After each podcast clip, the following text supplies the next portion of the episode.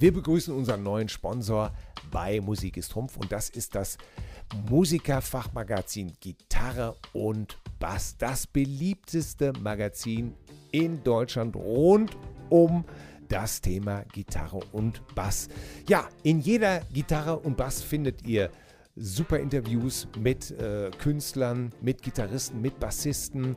Es gibt viele Tests von dem neuesten Gear, von den neuesten Instrumenten und was da immer auch alles zugehört. Gitarren, Konzertgitarren, vielleicht sogar äh, zwölfseitige, äh, vierseitige.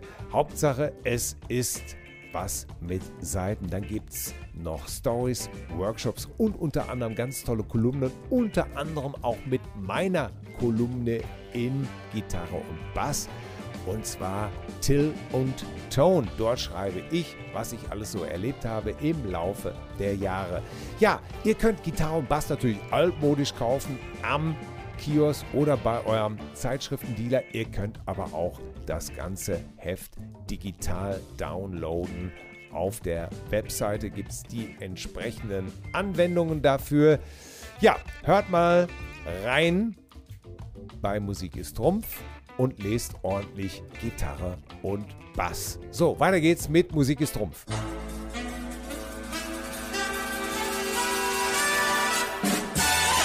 Musik ist Trumpf. Musik ist Trumpf im Leben.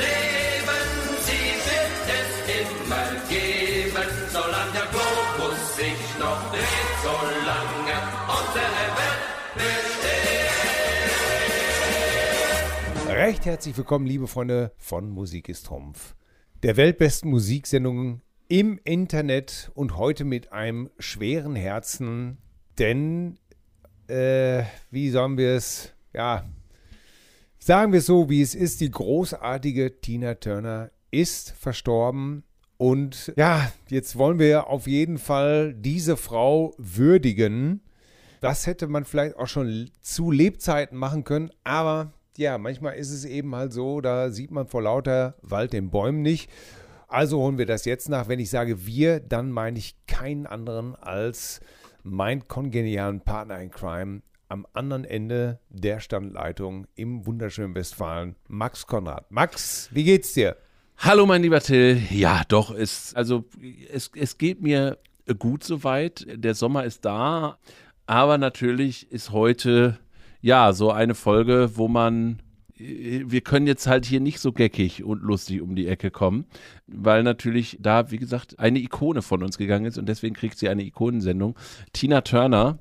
Und es ist interessant, wenn man sich ich, ich klinge jetzt hier schon wie Richard David Precht, weil ich dann so ein bisschen darüber nachgedacht habe, wie, wie man, wie es denn so ist, dass jetzt so Leute, die für mich Tina Turner ist ja erst zu einer Zeit groß geworden. Da war ja auch schon ein Teil ihrer Karriere hinter sich. Also ich und ich habe eher sozusagen so das, die Spätphase ihrer Karriere mitbekommen. Und danach ist es ja dann so ein bisschen ruhiger geworden, auch um sie. Nicht mehr diese, also natürlich Weltruhm, aber jetzt nicht mehr noch irgendwie die, die, also so, das war jetzt nicht so, man hat das nicht von Anfang an mitbekommen, sondern es war halt schon immer da. Und nach und nach sind halt diese großen Ikonen, die, dann von uns gehen. So jetzt Tina Turner oder sei es David Bowie oder wer da alles noch so gestorben ist. Und ich frage mich dann an der einen oder anderen Stelle, wie so irgendwann die Legacy von diesen Leuten aussehen wird. Ne, was wird so, was, was, was am Ende übrig bleibt. Und wie sich, weil so ein Narrativ verändert sich ja auch über die Zeit und, und wo das dann so hingeht. Und besonders interessant, und du hast es selber auch gesagt, als wir uns darüber unterhalten haben, selten hat man so viel, also klar, wenn jemand stirbt, wird immer was Positives erzählt, aber durch die Bank weg so viel Positives über Tina Turner erzählt haben, was sie für ein Mensch war. Also nicht mal nur über die Musik und was sie für eine großartige Künstlerin ist, sondern sehr viel über diesen Menschen, die so viel gemacht hat für, für junge, für, für junge Menschen, für Frauen, für Schwarze. Also ganz, ganz viel, was da berichtet wurde. Und das fand ich schon sehr beeindruckend. Ja, das ist in der Tat beeindruckend. Ob Schauspieler, Politiker, Musiker, alle haben diese warmherzige, lustige, wunderbare Frau gewürdigt. Ja. Ja, ich meine, du bist geboren worden 1986, da startete sie sozusagen komplett durch. Ja. Sie spricht da gar nicht von ihrem Comeback oder so, sondern sie sagt einfach, da bin ich einfach komplett durchgestartet. Mhm. Das Interessante ist ja eigentlich 1939 geboren, irgendwo in Tennessee und, und sie selber kann sich erinnern, Baumwolle gepflückt und Tja. naja, diese irre, ganzen, ne? diese ganzen Klischees, die wir Klischees nennen, aber die für die Schwarzen damals bittere, harte Realität war. Und sie hat einfach nur einen Ausweg gesehen, singen, Musik Mhm. machen und irgendwie ans Mikrofon zu kommen. Das hat sie dann letztendlich geschafft, 1957, als sie Ike Turner getroffen hat. Und naja, das ist ja eben halt der erste große Teil ihrer Karriere, Ike und Tina Turner. Und ich möchte einfach mal den Reigen eröffnen. Ja. Denn Ike und Tina Turner, klar, waren mir natürlich aus einem Grund sehr präsent, weil Nutbush City Limits, der Ja. größte Hit, den auch Tina Turner letztendlich in den zweiten Teil ihrer Karriere natürlich mitgenommen hat. Aber sie hat den Song auch selber geschrieben. Der war natürlich immer aktuell, für mich jedenfalls, der viel Diskothek in, in WDR gehört hat, wo das dann unter den Oldies schon damals gespielt wurde. Naja, der Song ist von 73, als ich 78, 76, 77, da war das ja schon eine alte Nummer letztendlich. Und später hat man diese Nummer immer wieder getroffen. Sei es zum Beispiel, da kommen wir auch später drauf, in der Version von Bob Seger habe ich die Nummer tierisch abgefeiert, als ich so 16, 17, 18 war. Aber das Original lief auch immer in einer Diskothek in Aalen, die ich sehr oft besucht habe, das Hollywood. So ein typischer Laden damals, End 70er, Anfang 80er gerne mal mit Schwarzlicht. Man kam sich schon sehr verrucht vor, wenn man ein Wodka Lemon getrunken hat. Vier dicke große Boxentürme, eine Tanzfläche. Bei Tag hättest du den Schuppen nicht sehen wollen. Ja, gut. Und das sind die besten Läden. Ja, und Donnerstag war Al Al- Alternative, wie wir es damals immer. Alternative, Alter, es war Alternative-Tag. Das heißt, Donnerstag spielte der dann eben halt auch zu später Stunde, so ab 11 Uhr auch gerne mal Whole Lotta Love oder Die Doors, LA Woman oder Sympathy for the Devil oder eben halt Nutbush City Limit. Und an Nutbush hat mich, naja, Jetzt bin ich schon wieder bei Nutbush. Nein, ich halte mich jetzt zurück. Ike und Tina Turner haben aber auch andere Rocksongs immer wieder gecovert. Von den Stones, von B.B. King, ach, von so vielen Menschen, von, von CCR, von Cleans Clearwater Revival. Und ein Song habe ich überhaupt gar nicht auf dem Schirm gehabt, dass sie den gecovert haben. Und das ist Come Together. Come Together, eigentlich mein Lieblings-Beatles-Stück überhaupt. Und neulich saß die gesamte Familie vor dem Disney-Film Cruella. Ja. Und ich dachte mir, ach, hab so aus dem Augenwinkel mitgekriegt, ach, der Film ist ja ganz witzig. Und auf einmal kommt da diese Stimme, diese unfassbare Stimme, die Come Together singt. Und ich dachte, hä, die Version kenne ich überhaupt gar nicht. Mein Gott, wer singt denn? Das ist das so eine Neo-Rock-Soul-Band mit einer tierisch geilen Röhre. Haben sie das jetzt so auf alt gedroschen? Hör mal, wie singt die denn? Das ist ja der Hammer. Geh sofort zu Spotify, mach den Soundtrack auf und denke, um Himmels Willen, du hast A. Tina Turner nicht erkannt und du wusstest noch nicht mal, du, Hoheneder, wusstest noch nicht mal, dass die das gecovert haben.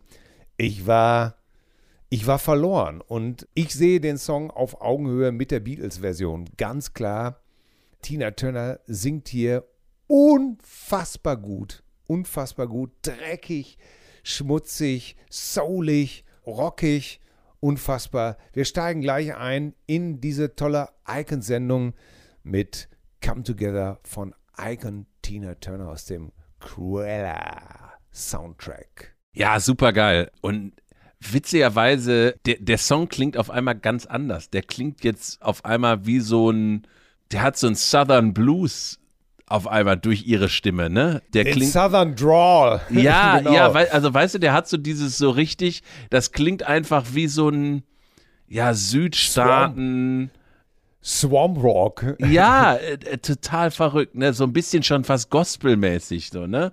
Aber Ah, dafür ist es zu geil. dreckig. Dafür, dafür ist es zu dreckig. Für Gospel ist es mir zu dreckig. Die Gitarre natürlich auch schön dreckig. Aber mein Gott, hat die Frau ein Organ, ne? Ja. Meine Herrschaften, ey. Ich Ja. hab's, und ich habe es nicht geschnallt. Ich habe es nicht geschnallt. Ich kann mich nur in aller Form entschuldigen. Ja, das, das ist in Ordnung. Und jetzt können, können wir damit eigentlich ja so den Reigen aufmachen, weil dass Tina Turner Musik beisteuert zu Film ist jetzt was, was nicht untypisch ist für diese Frau. Und das ist auch das, wie ich sie so das erste Mal richtig bewusst wahrgenommen habe. Und zwar ist das über den Song Golden Eye. Und ja, ich, ich bin großer James Bond-Film und das war jetzt, damals fand ich die neuen Filme super toll. Das war die Zeit von, von Pierce Brosnan. Ja, Man muss heute sagen, wenn man drauf schaut, das ist wirklich nicht das Beste, was da aus der James Bond-Reihe rauskam. Aber natürlich gehörte auch immer der, also es ist ja so ein Ritual, ne? Wer ist, also jetzt ist die Frage, wer spielt Bond? Dann ist immer die Frage, wer ist das Bond-Girl? Dann ist immer die Frage, wer macht den Titelsong? Und auch Genau. die, die Titelsongs, da sind viele, viele, viele, viele wirklich tolle Songs hervorgegangen. Und wir, ich komme nachher auch noch zu einem anderen äh, Stück, was auch aus der, aus der Filmbranche stammt, auch aus, äh, wo sie auch selber mitgespielt hat. Und da wissen jetzt alle schon, worum es geht. Aber hier hat sie eben den Titelsong beigesteuert, den ich, der einfach sexy ist, der cool ist. Und äh, das war so das erste Mal, dass ich wirklich bewusst Tina Turner mitbekommen habe. Und ich glaube, der Film ist von 96, wenn ich mich nicht ganz irre. Und ja, das war sozusagen für mich dann die, die Erweckungsstunde. Und das ist, ja, 95 kam das raus. Und ja, diese, das, das Video dazu, also das war, da war ich gerade so neun Jahre alt, wo man diese Frau gesehen hat und gedacht, boah, wie die singt und wie die aussieht und wie die sich bewegt. Und das hat schon was mit einem gemacht. ja, das glaube ich dir gerne. So, also vielleicht wurde da sozusagen der Beginn der Pubertät, vielleicht, weiß nicht, ob, vielleicht hat sie den ausgelöst, wer weiß, vielleicht hätte ich noch ein paar Jahre gehabt. Manche würden auch sagen, ich bin nie rausgekommen, aber zumindest ist dieser Song für mich ein, eine tolle Erinnerung und ein großartiger Song und zeigt, finde ich auch hier, wie so die Range, mit der sie sich bewegt und was sie so darstellen kann von diesem ja, schmutzigen hin zu diesem ultra coolen Goldeneye Tina Turner. Ja, es ist ganz klar ein James Bond-Song. Das ist das Faszinierende. Er hat sofort so diesen James Bond-Vibe. Ja. Komisch irgendwie, ne?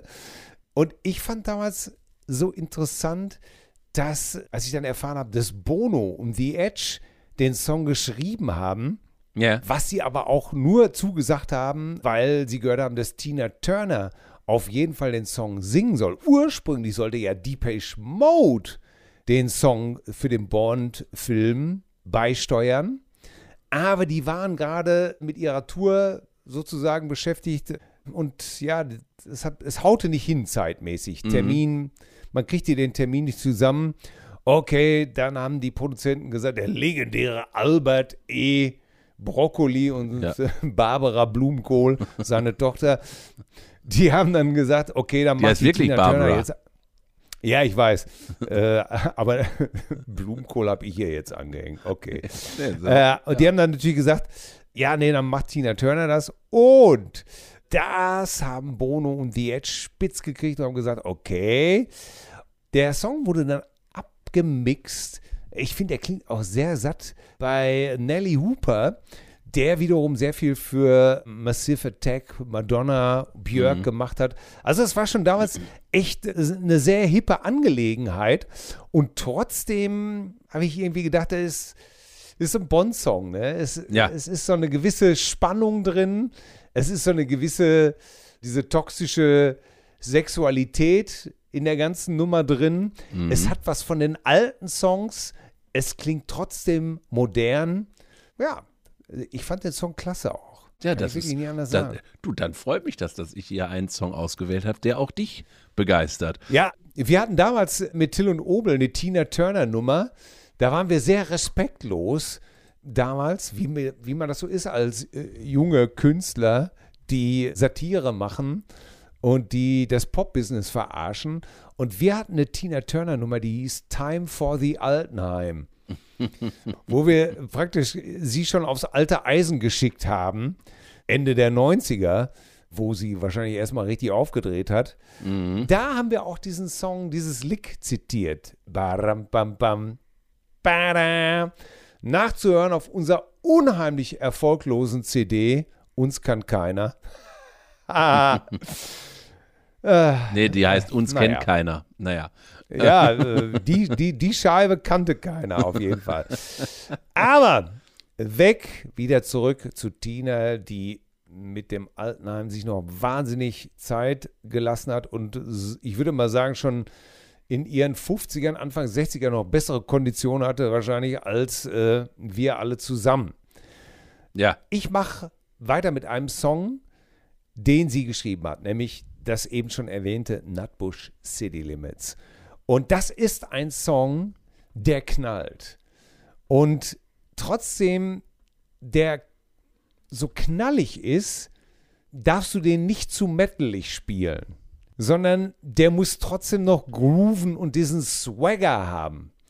Ich habe viele Coverbands gehört, viele Top 40 Bands, die sich an diesem Song versucht haben und kläglich gescheitert sind, weil spätestens, wenn es einigermaßen mit dem Playback geklappt hat oder mit dem, mit dem Song, dann hast du spätestens beim Gesang gehört, ja, das äh, hättet ihr euch besser geklemmt. Denn das ist natürlich, ja, wenn du da keine Stimme für hast, dann kackst du so ab mit dem Song. Also, das ist schon wirklich Königsdisziplin. Umso überraschter war ich, als ich eines abends in der Dorfeiche der Szenekneipe von Hamm an einem Wochenende ein Discjockey eben halt diese Nummer auflegte vom Album Live Bullet. Da haben wir hier schon mal in einer alten Sendung, glaube Turn the Page gespielt von Ja. Bob Seger, was Metallica mal gecovert haben. Yes. Aber dieses Live-Album von, ich glaube, 76 eröffnet eigentlich mit Nutbush City Limits. Und als ich das gehört habe, habe ich gedacht, ja, das kann ja nur in die Hose gehen. Das kriegen die Jungs nicht hin. Und wenn einer es überhaupt hingekriegt hat, dann ist es Bob Seger mit seiner unglaublichen Rockstimme. Überzeugt euch selber, Nutbush City Limits, der Song, der Tina Turner wohl immer ein bisschen Geld in die Kasse gespült hat, der Ikonensong für sie überhaupt. Hier in der Version, in der einzig akzeptablen Version, Coverversion von Bob Seger. Ja, also die Originalversion ist super. Das Cover muss man auch wirklich sagen, Respekt, das mal hinzukriegen. Ähm, und das, das können nicht viele, aber Bob Seger hat, Nee. hat, hat die Stimme dafür, um das abzuliefern. Ja, Ja, und das bringt mich eigentlich genau zu di di dieser Phase in, im Leben einer Tina Turner. Also das wurde jetzt auch in ganz vielen Berichterstattungen und auch von ihr so selbst dargestellt, dass eigentlich ihr Leben d- so zweigeteilt ist. Einerseits die Zeit mit Ike Turner, ne, wo auch das deren erfolgreichster Song war. So bis, Ja. ja, wann war das so? Ja, eigentlich bis Mitte der 80er. 73. Na, na, Ja, also der Song 73, genau, der Song 73, Okay, aber, und- aber so und deren, Ike- deren gemeinsame Phase. Wann- 76, wann- genau. 76 hat sie ihn verlassen. 76 ist sie abgehauen, in irgendein Hotel geflüchtet, nur mit ein paar lumpigen Dollar und einer kleinen äh, Kreditkarte. Genau, und äh, Ähm. wa- wa- was dann ja auch berichtet wurde, ist, dass das natürlich zu einer Zeit passiert ist, wo das so, so gefühlt undenkbar war, ne?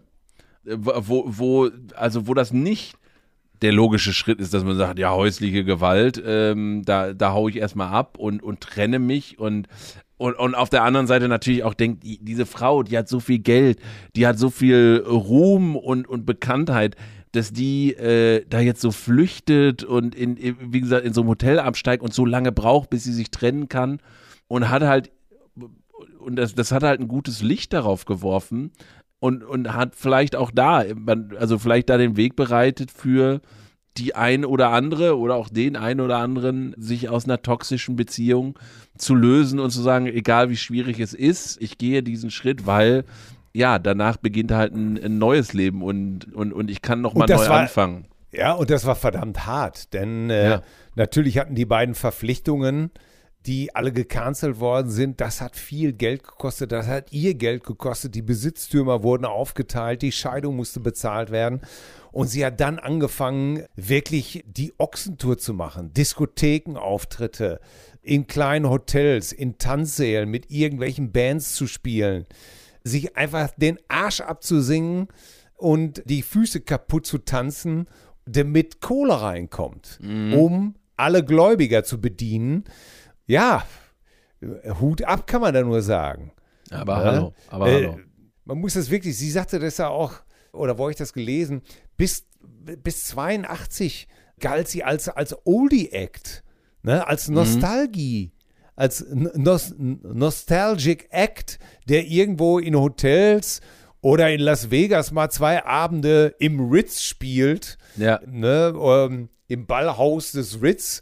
Und ja, viele Kollegen haben sie da gesehen und haben sozusagen dann wieder die großen Plattenbosse auf sich aufmerksam gemacht. Es gibt eine, eine Anekdote, die immer wieder kolportiert wird, wie David Bowie ist, ist, sitzt in London mit seiner Plattenfirma zusammen und äh, sagt, du, pass mal auf hier mit dem Meeting. Ich habe jetzt echt keine Zeit mehr, ne? Weil äh, ich äh, muss jetzt gleich ins Konzert. Ja, was gibt's denn?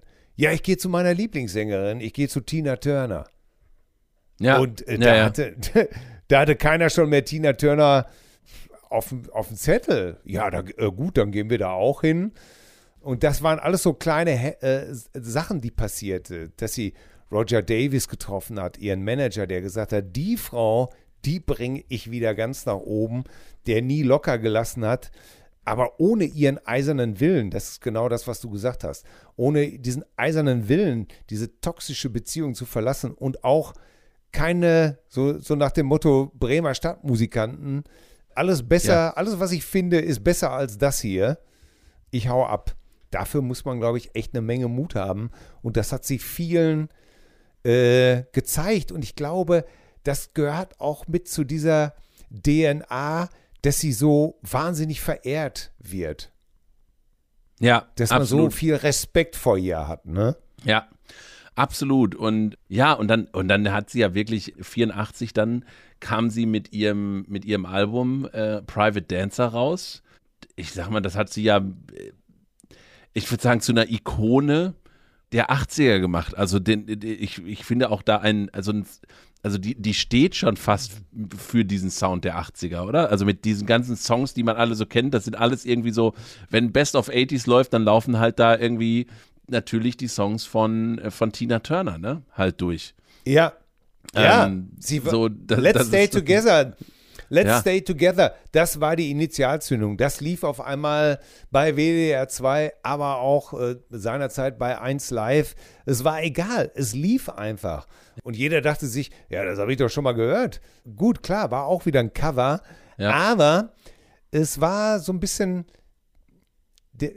produziert natürlich von Heaven 17 und die haben es geschafft, diesen 80er Keyboard-Sound mhm. mit ihrem Soul zu verbinden. Ja. Ne? Diesen, eigentlich diesen, diesen Blue-Eye Pop-Soul ja. mit, mit, dem, mit dem Real Deal zu vermixen. Das war, glaube ich, der clevere Move. Ja, absolut. Ne? Ja, und dann ein Jahr später tauchte sie dann, ja, als sexy Amazone bei Mad Max auf. Ja. und sie hat scheinbar, also selber in ihrer, in ihrer Autobiografie geschrieben, dass Mad Max 2 ihr absoluter Lieblingsfilm ist. Was ich finde, das ist eine sehr lustige Seite an, an ihr, irgendwie zu sagen. Also so, du könntest jetzt irgendwelche Filme nennen oder dich irgendwie unter so, ne, Mad Max, so, das finde ich schon richtig cool. Also so ein, ja, so ein Endzeit-Stimmungs-Action-Film, äh, wie man es jetzt auch immer nennen will. Ja. Heute halt ein absoluter Classic. Ja, aber auf jeden Fall hat sie dort dann auch mitgespielt. Und auch da, wir hatten das Thema, auch dort ein äh, Song zu beigetragen. Und mhm. der Song ich finde, er passt großartig auf diesen Film natürlich drauf, weil es ja so eine, so eine Art Hero, Anti-Hero-Charakter ist. Und, und da würde natürlich kein Song besser passen als der Song, den wir jetzt hören. Und das ist We Don't Need Another Hero. Und auch der Song ist für mich so ein richtig, das, was wir gerade besprochen haben, so der, der 80s Sound, diese, dieser sehr spezifische 80s Sound, den, den Tina Turner da hingelegt hat. Ja, ich sag mal, viel Spaß damit. Wer dabei war, der kann sich daran erinnern. Ja. Äh, das Ding lief rauf und runter. Witzigerweise, ich hatte natürlich auch, klar, sofort dieses Private Dancer Album gekauft und, und ich war immer hin und her gerissen, weil die Musik mir natürlich einerseits viel zu plastikmäßig klang. Mhm.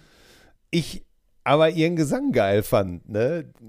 Ja. Also genau das, was ich eben beschrieben habe, ne? Dieses, dieses Plasto, Elasto, Keyboard, pü, pü, pü, pü, pü. und dazu aber diese Stimme einfach, wo man dachte, ja gut, Musik, also wenn es ein anderer gesungen hätte, hätte ich es mir definitiv nie angehört.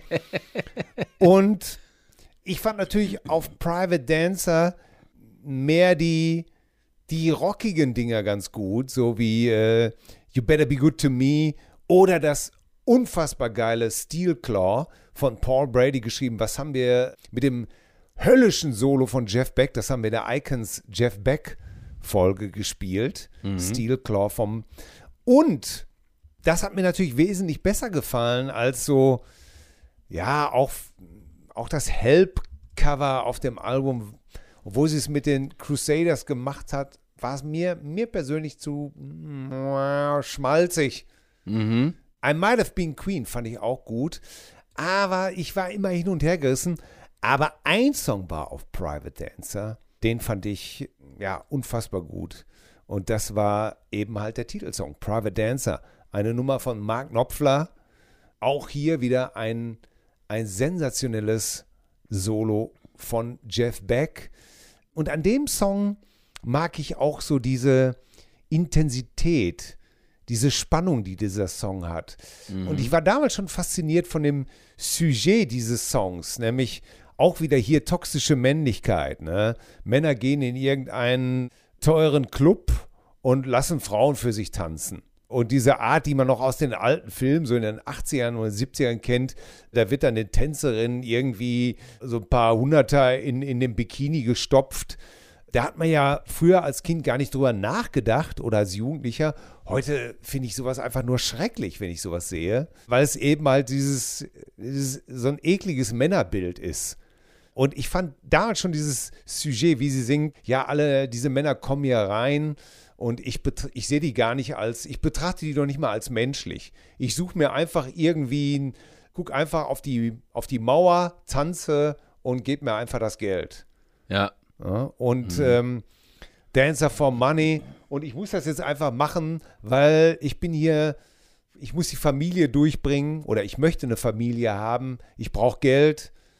Ja, vielleicht mochte sie deswegen den Song oder vielleicht konnte sie ihn deswegen auch sich mit einem Teil des Songs verbinden. Vielleicht ist ihr der deswegen auch, vielleicht singt sie den auch deswegen so intensiv. Auf jeden Fall ist es für mich bis heute ein Song über dieses, über so ein ekliges Männerbild von, ja, von Männern, die sich Frauen kaufen, die im Separé dann für sie tanzen, die die dann betatschen. Es ist ein wunderbarer Song von Mark Knopfler, Tina Turner und Jeff Beck. Großartig. Hier ist Private Dancer in der schönen, großartigen 7 Minuten und 14 Version. Tina, dein Auftritt. Ja, ähm, ich, ich das ist Großartig. Ich, ich, das ist großartig. Großartig. Äh, ja, und ähm, ich, Cinemascope ist das. ja, und ich habe überhaupt nicht auf dem Schirm dieses, dieses lange Intro. Das habe ich komplett ausgeblendet.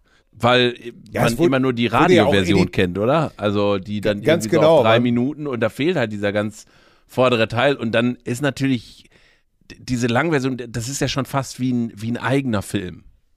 Ja, ganz genau. Das ist, das ist ein Cinemascope-Song in dieser Version. Und der Ja. hat auch äh, diese Saxophon-Solo, wie, dieses erst so dieses Schwülzige, wie der Song wieder runterdämpft. Dann kommt dieses unheimlich intensive Gitarrensolo und, in, und wie er dann die Dive-Bomb letztendlich macht mit dem, mit dem Tremolo und der Song uh, äh, in, die, in die Zielgerade einbringt. Tierisch einfach.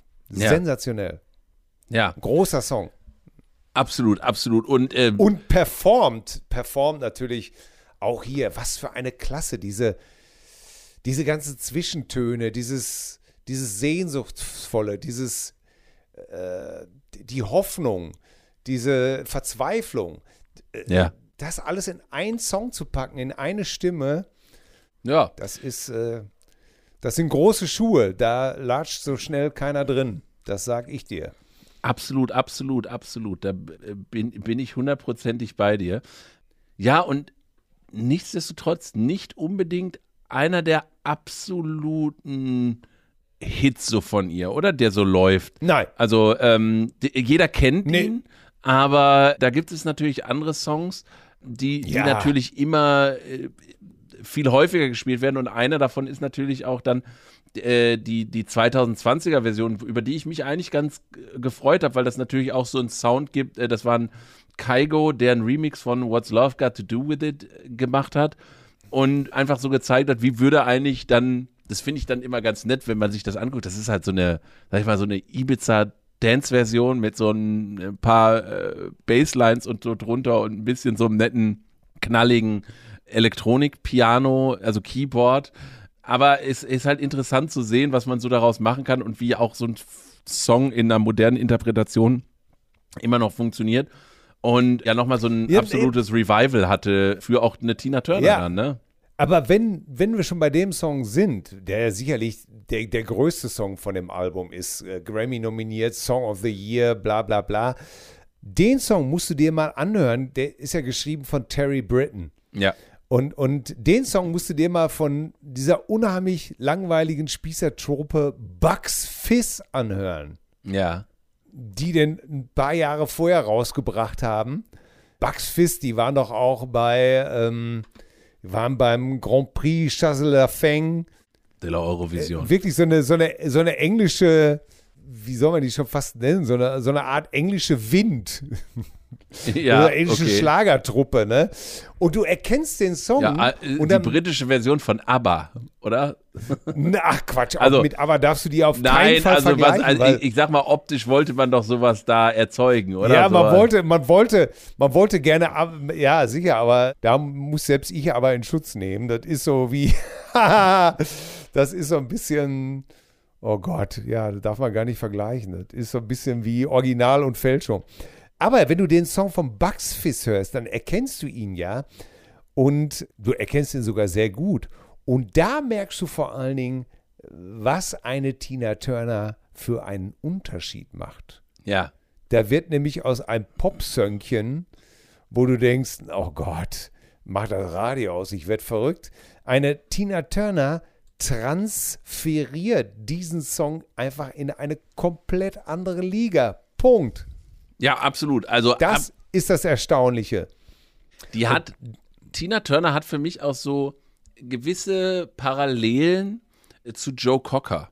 Ja, So in der Art und Weise, wie man, wie, wie teilweise so Songs genommen wurden und die einfach durch die Person, durch die Energie, weil das muss man ja auch sagen, Tina Turner, wie, wie also es sind ja ikonische Bilder von ihr auch mit dieser Löwenmähne, wie sie da auf Ja. der Bühne performt und ja, das ist beeindruckend. Und was, genau, was du dann beschrieben hast, eben aus so einem Pop-Söngchen halt sowas zu machen halt, ne? Und, und, und also einfach großartige, großartige Sänger und Performer. ja, ein Song mit Leben füllen. Ja. ne? Das ist mit, mit Leben, mit Geschichte, mit, mit Emotionen ne? und nicht mit diesen What's love got to do, got to do with it? What's love but a second-hand emotion? Ja, da, Ja, super. Also Ah, da könntest du auf naja. Tour mitgehen. ja. Was hast du denn da für mich im Angebot übrigens? Ja, ich, hab, Äh, ich, ich, wollte jetzt, ich wollte jetzt nämlich genau damit kommen, dass sie auch aus einem tollen Song noch einen ganz großartigen Song machen kann. Und das hat sie mit dem nächsten Song gemacht, bei dem sie teilnehmen durfte. Und das ist die 97er Version des Songs Cose della Vita von unserem Freund Eros Ramazzotti. Mm. Und Eros hat 97 nochmal ein, also er hat den Song ja im Original aufgenommen, war auf seinem 93er Album drauf und hat dann für sein Best-of nochmal eine Version mit Tina Turner aufgenommen.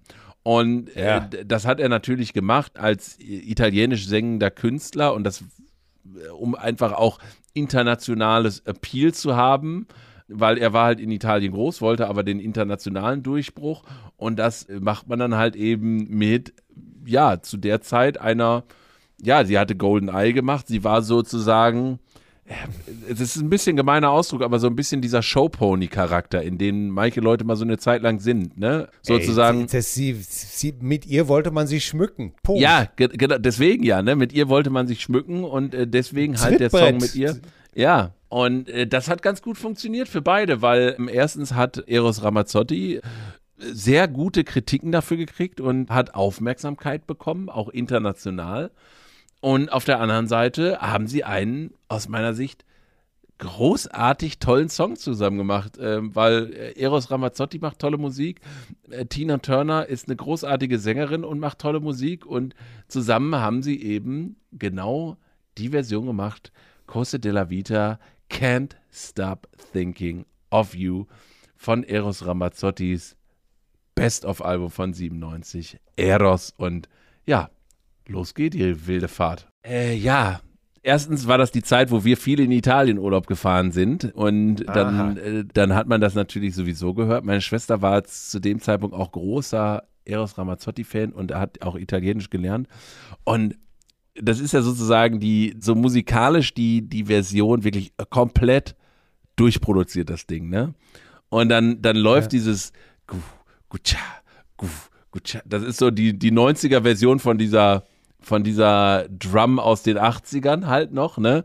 Und dann kommt Ja. dieser sehr luftige Gesang von Eros Ramazzotti darauf, der schon fast klingt, als würde man so ein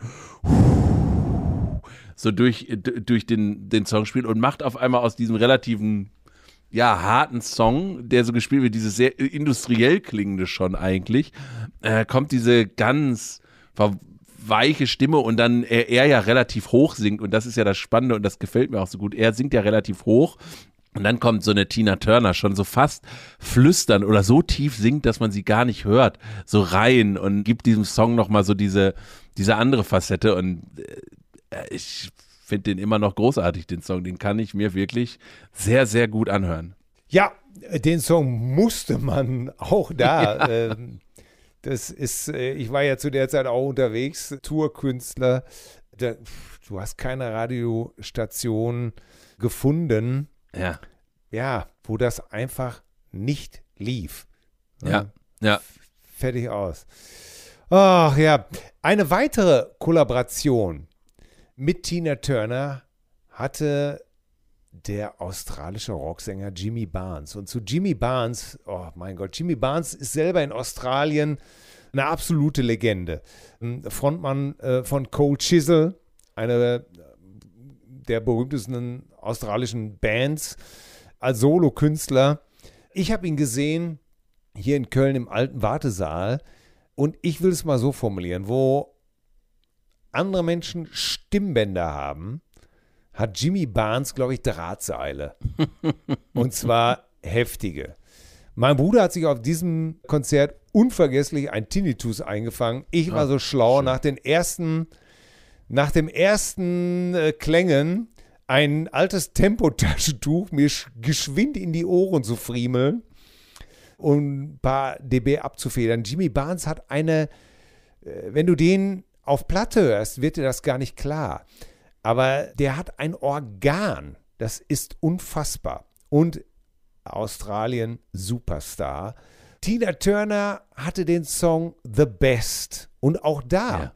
The Best ist eigentlich ein Song, der nicht von Tina Turner geschrieben wurde, sondern von einer gewissen Holly Knight und einem gewissen Mike Chapman, den viele aus den 70ern noch als Teil des von Nicky Chin und Mike Chapman, Chinny Chapman, legendäre Hitlieferanten für diese ganzen Sweets, äh, Mutz, Racies und wie sie alle hießen und Susi Quattro.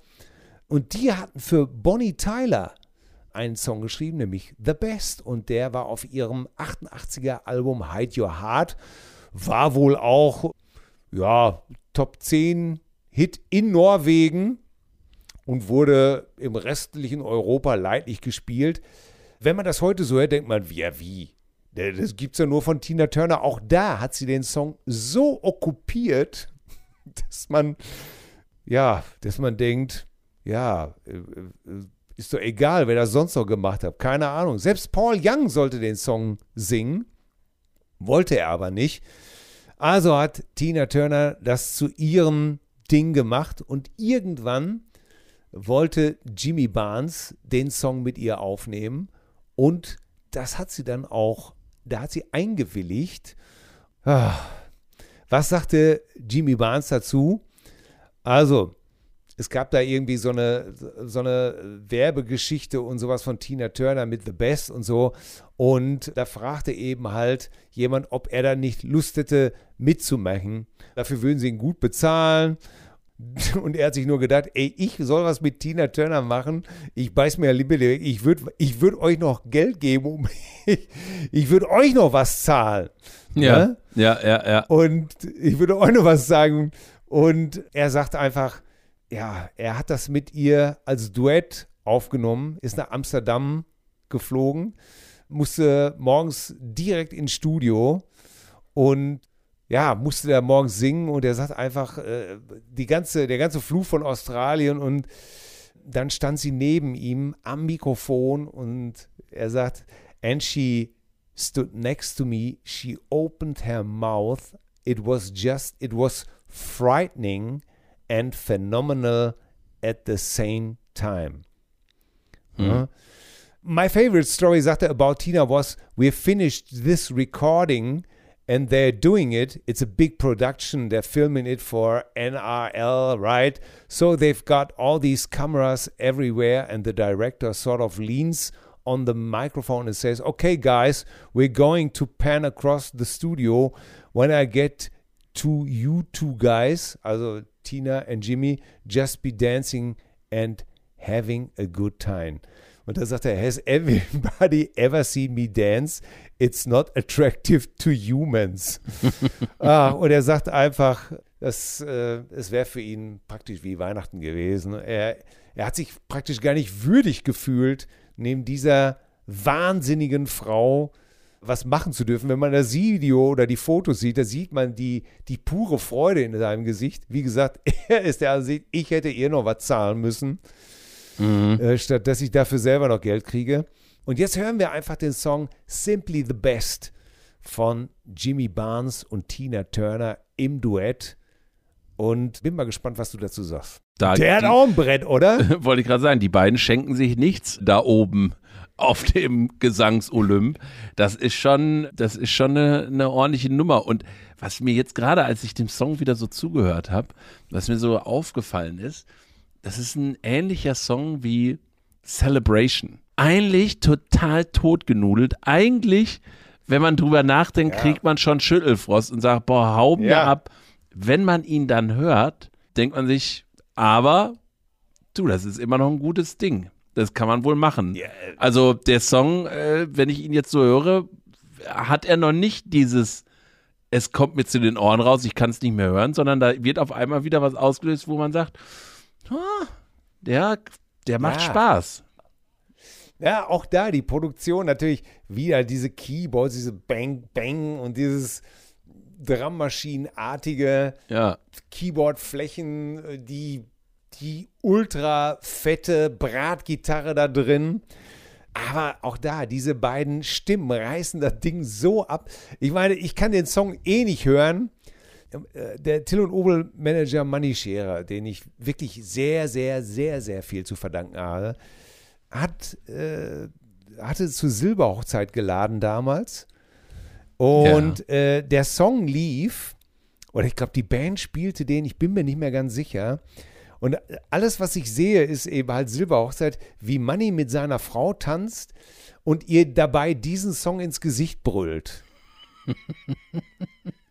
in, in, in, seiner, äh, in seiner ganzen Verliebtheit immer noch nach 25 Jahren. Und ähm, es hat mich damals schon so beeindruckt, dass ich schon damals gedacht habe, oh Mann, ey, hoffentlich kriege ich das auch hin. Ja. Also nach 25 Jahren Und verheiratet brüllst, zu du- sein. brüllst du jetzt deiner, deiner Frau auch jeden Morgen ins Gesicht? You're simply In the zwei best. Jahren erst. Ach so, ja gut. In zwei Jahren, wenn Silberhochzeit ist, kannst du dich davon überprüfen, mein Lieber. Äh, kannst Ja. du dir davon, Ein Bild äh, machen. wirst du das überprüfen, um es mal richtig zu formulieren. Richtig, Ne? da, ja, da freue ich mich, ja da freue ich mich schon. Da freue ich mich schon drauf, wenn du dann da grölend bist. Ja, das ist natürlich einer dieser Songs, äh, ob mit Intention oder ohne Intention dafür geschrieben, wo man eben sagt, ja, also ähnlich wie solche Songs wie We Are the Champions oder an Tagen wie diesen, wo man sagt, pass auf, ich, wir schreiben so ein Ding und der wird jetzt halt genommen und bei jeder Gelegenheit, wo man irgendjemandem sagen will, dass die einfach toll sind, da hole ich dieses Ding raus und Ja, da, da könnte man ja schon, also ja, also ich finde das ja dann so dieses, auf so einer Silberhochzeit wird das dann gespielt, es wird dann irgendwie äh, in großen Stadien gespielt und, und das macht dann diese, und dass die, dass die, dass die ganz großen Songs auch alle irgendwie an einer oder der anderen Stelle irgendwie auch so ein, ja, so eine, so eine, so eine schlechte, so einen, so einen schlechten Beigeschmack haben müssen, weil er halt irgendwie für alle möglichen Fälle missbraucht wurde, äh, ist halt hier auch nicht auszuschließen. Und das macht dann vielleicht erst die, die, die ganz großen Songs so groß, dass die, dass sie diese Ebene auch haben und äh, trotzdem dann aber irgendwie den, den Test der Zeit überstehen und immer noch gut klingen. Ne? Aber ja, da könnte man eine wahrscheinlich eine herrliche Compilation rausmachen, wo dieser Song Ja. überall wirklich verhunzt wurde. Auch so, hat ein großes Potenzial auch von irgendwelchen zweitklassigen Coverbands wirklich äh, zu, zu wirklich ja, ohrenbetäubenden Lärm verhunzt zu werden. Ne? Also ja, ja, ja, ja, ja, absolut. Aber diese ganzen Kollaborationen, es sind natürlich auch alle, äh, heute wird einem das auch klar. Damals hast du dich ja gar nicht gefragt, warum die das jetzt machen. Aber es ist natürlich immer klar, man, Tina Turner hat sich am Anfang sicherlich äh, von einigen Kollaborationen was versprochen und hinterher, als sie absoluter super, super, Superstar war, ist ja, ich glaube, sie war damals 44, als Private Dancer äh, so richtig durchstartete. Wahnsinn irgendwie. Ne? Ähm, Ja. Auch das muss man ja erstmal, Gott, was für eine unglaubliche Frau. Und viele von den Songs, wie gesagt, kann sich jemand noch an Bonnie Tyler erinnern? Möchte jemand, dass Paul Young The Best singt? Nein, Tina, Punkt. mhm, mhm. Ne? Was Ja. hast du denn da noch im Köcher? Ähm, ich habe noch einen Song der wunderbaren Anna May Bullock dabei. Ja, so heißt sie ja ursprünglich mit Geburtsnamen. Äh, ja, wobei, ähm, wobei das Interessante ist, dass Ike Turner auch behauptet hätte, sie hätte auf etlichen Dokumenten auch mit dem Namen Martha Nell Turner unterschrieben. Ja, Das ist äh, also auch da widersprüchliche Aussagen, obwohl man gemeinmäßig auch, glaube ich, Anna May Bullock sagt. Aber da, ich sehe es gerade bei Wikipedia, siehst du? Ja, Other Names, Martha Nell Turner. Wer weiß, was richtig ist. Äh, Ja, und, und wahrscheinlich, wie gesagt, Ich wenn, glaube- man, sich, wenn man sich das an, also man, man, man muss ja berücksichtigen, ne? also in den Südstaaten, in Tennessee, 1939 geboren zu werden, ähm, da, Ja. da war, es wahrscheinlich auch so, dass man gesagt hat, ja, so ganz genau ist es auch noch nicht, also so, äh, weißt du, so wie fast das Gefühl, wie als als Geflüchteter in ein Land zu kommen und keine Papiere zu haben, so und dann wird man einfach gesagt, ja, wir gucken mal, das ist alles so ein bisschen chaotisch. Wissen wir den genauen Tag der Geburt? Ja, ungefähr und so, ne? Also ja, ja. ja, äh, ja, und dann, wie gesagt, hat sie dann irgendwann oder hat ihr ihr Mann Ike dann den Namen Tina gegeben, damit es besser passte mit Ike und Tina Turner und ja, das hat sie groß gemacht, ne? Dieser Name, das Ja. ist natürlich auch ein Name, der der heute halt weltweit äh, bekannt ist. Also ich will, also wahrscheinlich auf der ganzen Welt eine, eine, eine ganz bekannte Rolle e- eben darstellt für, ja, Weltstar eben, ne? Ganz klassisch Weltstar. Wie du sagst ja immer auch, wie definiert man einen Weltstar irgendwo? Man muss dann auch, äh, man muss es, also als Europäer muss man es in Amerika geschafft haben und als Amerikaner muss man es wahrscheinlich dann in, zumindest mal in Europa geschafft haben. Und bei Tina Turner, ja, sie hat es überall geschafft. Ja, ja, wo, wobei sie hat das schon, äh, ich habe ein Interview von ihr gesehen bei Larry King. Und da hat sie gesagt, das, äh, das war 97. Und da sagt sie, ja, Private Dancer war so ein bisschen der Beginn eben halt ihres Erfolgs in England und natürlich auch in Europa gewesen. Europa hätte sie eben halt sehr abgefeiert. Und sie sagt sogar noch, ähm, 97, sagt sie selber, äh, dass sie vielleicht in, in, den, in den USA nicht so big wäre wie Madonna, äh, aber in Europa wäre sie auf jeden Fall so big wie Madonna und in einigen Bereichen von Europa wäre sie sogar as big as the Rolling Stones. Mhm. Und das finde ich interessant, auch ihre eigene Wahrnehmung. Überhaupt finde ich das interessant, dass sie selber so relativ schonungslos auch ausgepackt hat. Ne? Ja. Und selbst über ihre, ihre, ihre schreckliche Zeit mit, mit Ike hat sie gesagt, ja, aber an, an dem Zeitpunkt in meinem Leben, wo ich ihn getroffen habe, war er mein Ticket, mhm. war er wichtig für mich. Ja, äh, ohne ihn wäre ich äh, ansonsten verloren gewesen. Ne? Und das, dafür brauchst du auch Größe. Sie hat sich zwar hinterher geweigert, hat alles gesagt, niemals im Leben gehe ich mit dem Mann nochmal auf eine Bühne. Das hat man ihr auch, natürlich haben mir einige das auch übel genommen, so nach dem Motto, ja, man muss ja auch mal verzeihen können. Und sie sagt, nein, äh, Männern wie Ike Turner verzeiht man nicht. Oder selbst wenn man ihn verzeiht, dann lässt man, geht man ihnen aus dem Weg und sowas alles. Und kann ja. man ja auch nur Sehe ich genauso.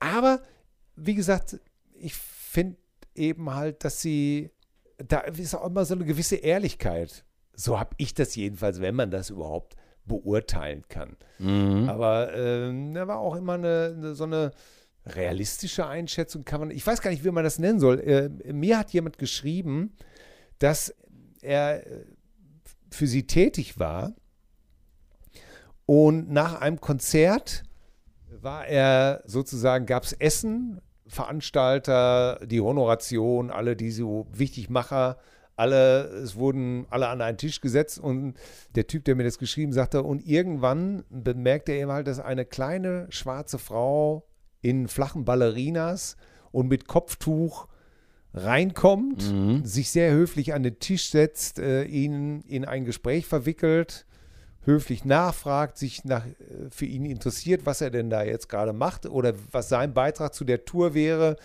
sich das freundlich angehört hat, äh, noch ein bisschen kurz genippt hat an, an, an ihrem Glas Wasser oder an irgendeinem Softdrink und sich dann höflich äh, verabschiedet hat. Und äh, das war Tina Turner. Ja. Also äh, nichts mehr mit nichts mehr mit hohen Hacken und wilder Löwenmähne und äh, tatsächlich sehr warmherzig, sehr freundlich äh, auch interessant, oder? Ja, auch jetzt die, die, die letzten Alben, die sie gemacht hat, da hat sie ja dann auch, das heißt, ein Album Children Beyond gemacht, wo es so um ja um Kindergeschichten geht. Äh, ganz spannend kann man sich auch mal äh, kann man sich auch mal anhören, wo sie so ein paar Sachen, wo sie so ein paar Sachen miterzählt und ja, also sie ich habe letztes Jahr ein einen Beitrag von ihr gehört oder über sie, wo sie so gesagt hat, wo sie dann jetzt so ähm, mit Anfang 80 wo sie, wo sie davon erzählt, also sie ist dann in der Schweiz und wird da besuchen und sie und, und er sagt dann, wie das so ist, wenn man so leise und langsam verschwindet. Wo, ja. wo ich schon damals gedacht habe, oh, okay, das klingt sehr nach Abschied. Weil, weil das, also was, was bleibt da noch und wie geht man da selber mit um? Und es klang aber so, als wenn sie da so ein bisschen mit haderte, mit diesem, ja, so, man war so weltberühmt und langsam, ja, verschwindet man einfach so. Es ist, man, man, sie ist, sie, sie ist dann eben über 80, sie lebt da in der Schweiz zurückgezogen. Die, die, die Welt dreht sich weiter und irgendwann ja. fällt man halt so runter vom, vom sich drehenden Rad. Aus, aus der Außenperspektive fand ich, ist sie so recht gut gealtert sie hat es geschafft, irgendwie präsent zu sein und jetzt kommt wieder der Begriff, ne, würdevoll zu altern. So, was man sich eigentlich erwartet, wo man sagt, ja, irgendwie sie hat nicht krampfhaft versucht, noch, also sie ist nicht mit 80 mit dieser auftupierten Lockenmähne und kurzen, kurzem Kleid, um sozusagen, ich gebe mir nochmal den Look von damals, sondern ich, ich mache halt alles, was so passend ist für mich.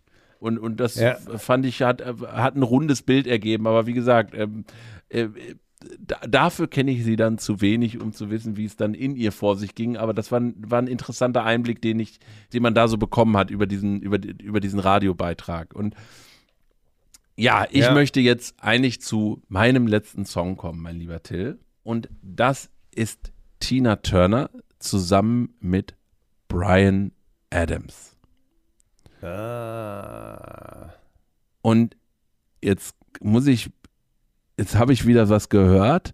Ähm, also und It's, It's Only Love natürlich. Und, natürlich. Ähm, Vom äh, Reckless-Album ist das, glaube ich, ne? Genau. Und das, das Ding, was, was ich mich, genau, das ist vom, vom Reckless-Album. Und ich meine auch da wieder, es, es gab jetzt tausend Nachrufe auf äh, Tina Turner. Und es haben sich natürlich auch Millionen von, von Menschen dazu geäußert und natürlich auch viele Musikerinnen und Musiker. Und ich habe leider selber nichts dazu gefunden. Aber mein lieber Till, du weißt das bestimmt. Denn Brian Adams wurde auch zitiert und er hat gesagt, Tina Turner war verantwortlich für seine Karriere. Das hat er gesagt, weil er, und also wie gesagt, ich mag da völlig falsch liegen oder ich habe es irgendwie im, im, schweren Delirium im Radio gehört, weil er auch bei ihr äh, in der Band Gitarre gespielt hat und dann auch sozusagen seinen, seinen dadurch auch nochmal eine Bühne gekriegt hat, um wirklich auch so einen, so, so einen Durchbruch zu haben, wie er den hatte. Habe ich mir das nur eingebildet oder habe ich äh, irgendwie einen falschen Radiosender gehört? Mm, keine Ahnung. Äh, dann so ich, also wirklich, ich kenne die Musik von Brian Adams. Klar, 80er. Ich habe mich nie so, ich habe ich hab einmal im selben Frühstücksraum mit ihm gesessen, in Düsseldorf im, im Interconti.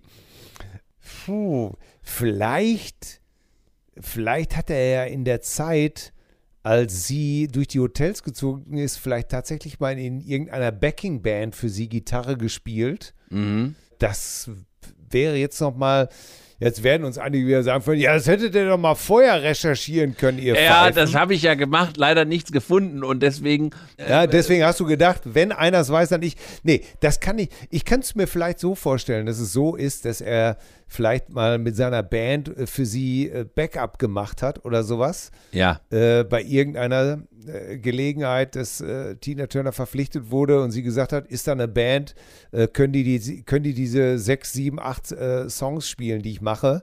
Das hat es ja immer gegeben. Ähm, vielleicht war er da einmal dabei. Also, wo, wo es auf jeden Fall eine Verbindung gibt, und das ist das, was ich gefunden habe, dass Jim Valence oder Valence, äh, also Vancouver ja, based. Jim Valence.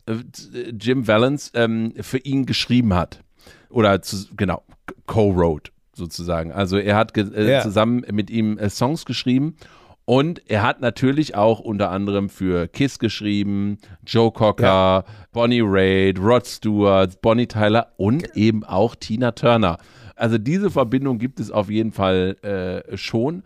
Und auch da wieder ist für mich Brian Adams ein ähnlicher Künstler wie Tina Turner. Ich weiß nicht warum, ähm, aber die, die fallen für mich auch alle in so die gleiche Zeit und haben alle so dieses Rockröhren mit Pop-Appeal. Diesen Charakter. Und, und auch da wieder irgendwie waren riesengroß, aber dann haben nicht diesen Anstrich dieser, dieser klassischen Rockstars. Weißt du, was ich meine? Ja. So die. Naja, ich glaube, anders, als, anders als so jetzt irgendwie so die Rolling Stones oder sowas, ne? Äh, die, die haben irgendwie so. Das sind so für mich die Early Popstars eigentlich. Nur, dass sie halt dann eben äh, in einem anderen Musikgenre unterwegs waren. Aber ich sehe bei, bei einer Tina Turner oder, äh, oder nehmen wir jetzt auch einen Brian Adams oder einen Rod Stewart, ich sehe bei denen viel mehr Ähnlichkeit zu zumindest von der, von der Art und Weise, wie es so durchgetaktet und durchgespielt wird ähm, und, und wie sie so wirken, äh, als eine ganz früh Version von so den Rihannas, den Katy Perrys, den Madonnas und so weiter viel eher eine Nähe als jetzt zu, ja, so klassischen Bands und Musikern, die so ja, Singer-Songwriter Brian Adams Brian Adams natürlich schon sehr lange mit seiner Gruppe zusammengearbeitet hat, sicherlich. Ja, äh, trotzdem. Rod Stewart ist, Rod Stewart hat natürlich eine Gruppenvergangenheit mit den Faces und mit der Jeff Beck Group, ist aber letztendlich als Solo-Man groß geworden. Ich denke bei diesem It's Only Love an was ganz anderes. Und zwar, Brian Adams hatte sozusagen mit Cuts Like a Knife schon so, so die Tür aufgemacht. Und es war ein sehr smarter Move von seinem Manager, mhm. beziehungsweise von Tinas Manager, zu sagen, hier, die kommen da mit dem Song Brian Adams, da solltest du mitmachen. Denn Reckless ist ja die Scheibe geworden, die Brian Adams letztendlich ganz nach vorne gebracht hat. Ja. Das ist ja Run to You und all die ganzen Hits. Also, das war ja sein absoluter äh, weltweiter Durchbruch, muss man sagen. Und da auch wieder cleverer Move. Tina Turner war mit dabei. Ja. Absolut.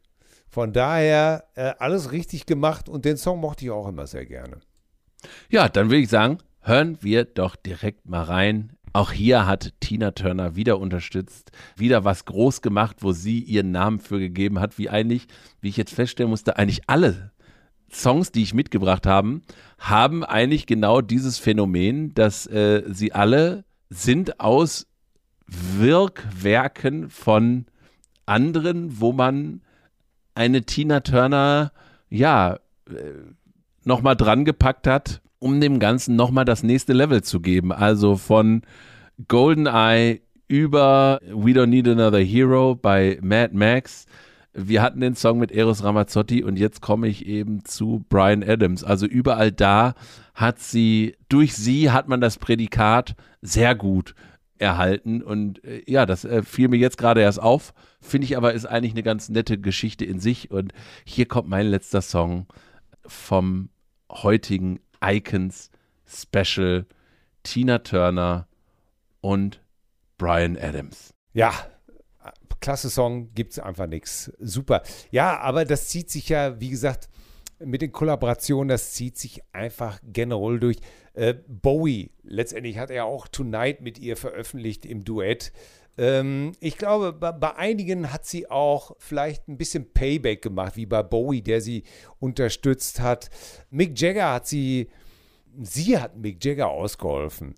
Mhm. 86, als äh, Keith Richards äh, nicht daran interessiert war, an Live Aid teilzunehmen, hat Jagger auf den letzten Moment erkannt, dass er doch besser dabei wäre.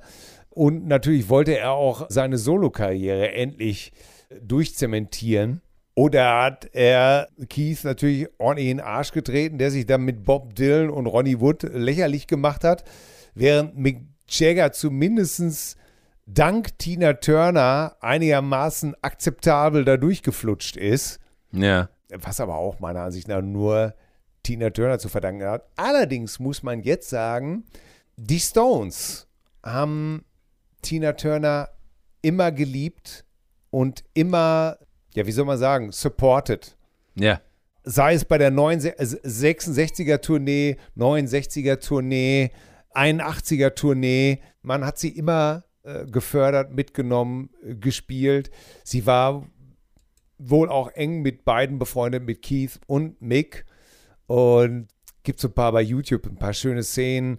Backstage Madison Square Garden, Ike und Tina Turner mit Keith und Mick und Gitarren werden getauscht. Und ich glaube, sie hat ihnen da ein bisschen was zurückgegeben. Mhm. Dafür, dass die Jungs immer gesagt haben, das ist so ein geiler Act, die kommt auf jeden Fall, die, die nehmen wir mit auf Tour. Mhm. Und ich glaube, eins hatten wir heute noch nicht und darum betrachte ich das nicht als meinen letzten Song, sondern eigentlich als unseren letzten Song. Ja. Denn es geht darum, Du kannst fragen, wen du willst. Ich habe heute noch mit Atze bei den zärtlichen Cousinen drüber gesprochen. Ist ja alles schön und gut mit Tina Turner auf Platte und so weiter und so fort. Aber jeder, jeder, auch bei den ganzen Nachrufen wird dir sagen, du, wenn du die Frau live gesehen hast, das muss ein Naturereignis gewesen sein. Ja. Ich habe es leider nicht gesehen. Atze sagt, er hätte sie zweimal live gesehen oder dreimal sogar. Und er sagt einfach, die hätte die, die hätte das Dach, wenn, wenn das Stadion ein Dach gehabt hätte, hätte sie es durchgeblasen. Ja, ja, das glaube ich sofort. Durch, weggeschossen, weggerocketet, wie immer du das nennen willst, die Hütte abgebrannt bis aufs Gerüst. Denn live war diese Frau ein Vulkan, ein, ein, ein Tsunami, ein absolutes Energiebündel. Und diese Seite darf natürlich in, in unserer Icons-Sendung einfach nicht fehlen. Absolut. Und, und auch ein Song werden jetzt natürlich viele nehmen können. We Don't Need Another Hero, The Best oder auch Better Be Good to Me oder äh, Break Every Rule vom, vom, von dem Album. Und was war denn das? What, what You Get is What You See. Es gibt nur so viele Hits, aber auch einer ihrer größten und der live auch nie fehlen durfte, war Proud Mary. Ja. Und als John Fogerty von CCR, von Cleans Clearwater Revival, das erste Mal Proud Mary gehört hat, soll er einfach nur völlig verzweifelt gestöhnt haben, niemand wird diesen Song je wieder mit mir in Erinnerung bringen. ja. Ne? Und das ist das, was wir heute auch schon ganz oft betont haben. Ne? Tina sich den Song geschnappt hat, dann hatte jeder nur noch Angst, dass von seiner Version einfach nichts übrig bleibt. Ja. Selbst der große John Fogerty, der ja nur wirklich auch zehn Welthits mal eben rausgeschraubt hat, war komplett verzweifelt, natürlich in Anführungsstrichen. Und deswegen Proud Mary hier in einer neuen, fast zehn Minuten Version von dem Album Tina Live, live in Arnheim in den Niederlanden, praktisch kein, ein Steinwurf Ja. weg, wo du, wo du jetzt sitzt. Ich kann auch den Und ich- Nachklang hören. Ja, und ich, ich kann das jedem nur empfehlen. Ich habe auch noch mal viele Live-Videos von Absolut. Tina Turner gesehen. Es ist unfassbar, wie diese Frau singt, tanzt, wirbelt, gute Laune verbreitet, äh, performt, äh, wo selbst ein Mick Jagger sich in Demut verneigt und sagt, "Ey, Mann, ich habe der Frau so viel zu verdanken, ich habe so viel von der gelernt. Das gibt's alles gar nicht. Tina Turner, eine großartige Karriere ein, ein, ein Leben, wo andere 35 Leben draus machen. Und selbst mein kleines, beschauliches Leben hat äh, seinen Tina Turner-Moment. Ich werde es nie vergessen. 1990, ich habe es vielleicht schon mal erzählt, aber es gehört einfach hin. 1990 äh, war ich mit Obel auf einer, auf einer Party, wo sehr viel Prominenz war. Jürgen von der Lippe, Gottschalk, Nigel Kennedy, Hans-Dietrich Genscher und unter anderem auch Erwin Bach, der spätere Mann von Tina Turner. Mhm. Und da war er schon mit ihr zusammen. Ja. Da war er schon mit ihr zusammen. Und mein Freund Manni und unser Manager Manni kannte Erwin Bach sehr gut. Und ich hatte mir Mut angetrunken und hatte gesagt, dann, ey Manni, geh mal, geh mal nach vorne zu Erwin Bach und sag ihm einfach, dass Obel und ich jetzt ein Lied singen, wo seine Truller drin vorkommt. Respektlos natürlich wieder mal. Dem jungen Honig, da muss man hier eine Ohrfeige geben. Aber so sprach ich leicht angesäuselt. Zu meiner absoluten Überraschung ging Manni wirklich rüber zu Erwin Bach und sagte, Erwin, er wusste natürlich, was ich gehört. Erwin, die Jungs wollen dir mal ein Lied vorsingen, wo die Tina auch drin vorkommt. Und Erwin, ganz super netter Mensch, der er wohl war und noch auch ist, sagte, ja, komm, komm doch mal rüber, Jungs, sing doch mal. Und dann haben wir tatsächlich äh, a cappella We Are the World gesungen. Und Augen zu. Und als ich die Augen wieder aufmachte und wir fertig waren, da schrie Jürgen von der Lippe, sind gebucht für die nächste Sendung Geld oder Liebe. Tja, und so habe ich für einen klitzekleinen Moment so, so eine kleine um die Ecke herum äh, Moment gehabt. Tja, Mit Tina wo ich nur Turner. sagen kann, Tina Turner mit Erwin Bach. Wer weiß, wie mein Leben ausgegangen wäre, wenn ich das einfach nicht gesagt hätte. Tinas Leben ist jedenfalls wirklich so prall gewesen, dass es, wie gesagt, in 35 gepackt hätte. Diese Icon-Sendung schließen wir mit einem ikonischen Song und mit einer ikonischen Version von Tina Turner. Lieber Max, es hat mir sehr viel Spaß gemacht. Ebenso, Ja. ebenso, ebenso. Das Was kann ich sollen nur wir noch sagen? Ja, lassen wir das stehen. Ich Ja. freue mich, dass wir diese Sendung gemacht haben, dass wir immer die Zeit finden, solchen großen Stars die Ehre zu erweisen, die wirklich die Musikwelt geprägt haben, zumindest unsere. Und ja, das, das, das mag ich an unserer Sendung besonders und ich finde, äh, auch die sich selber damit auseinanderzusetzen, nochmal äh, mit einer Tina Turner nochmal tiefer einzutauchen, einfach nur so mal ein bisschen, das ist ja auch, was wir machen, wir gucken ja immer nur ein bisschen hinter die Fassade. Wir sind nicht diejenigen, die Ja. 20 Jahre lang irgendwie äh, die Biografien schreiben, aber es lohnt Ja, sich wir wollen immer hier ja auch wieder. kein Enzy äh, enzyklopisches. Enzyklopädie.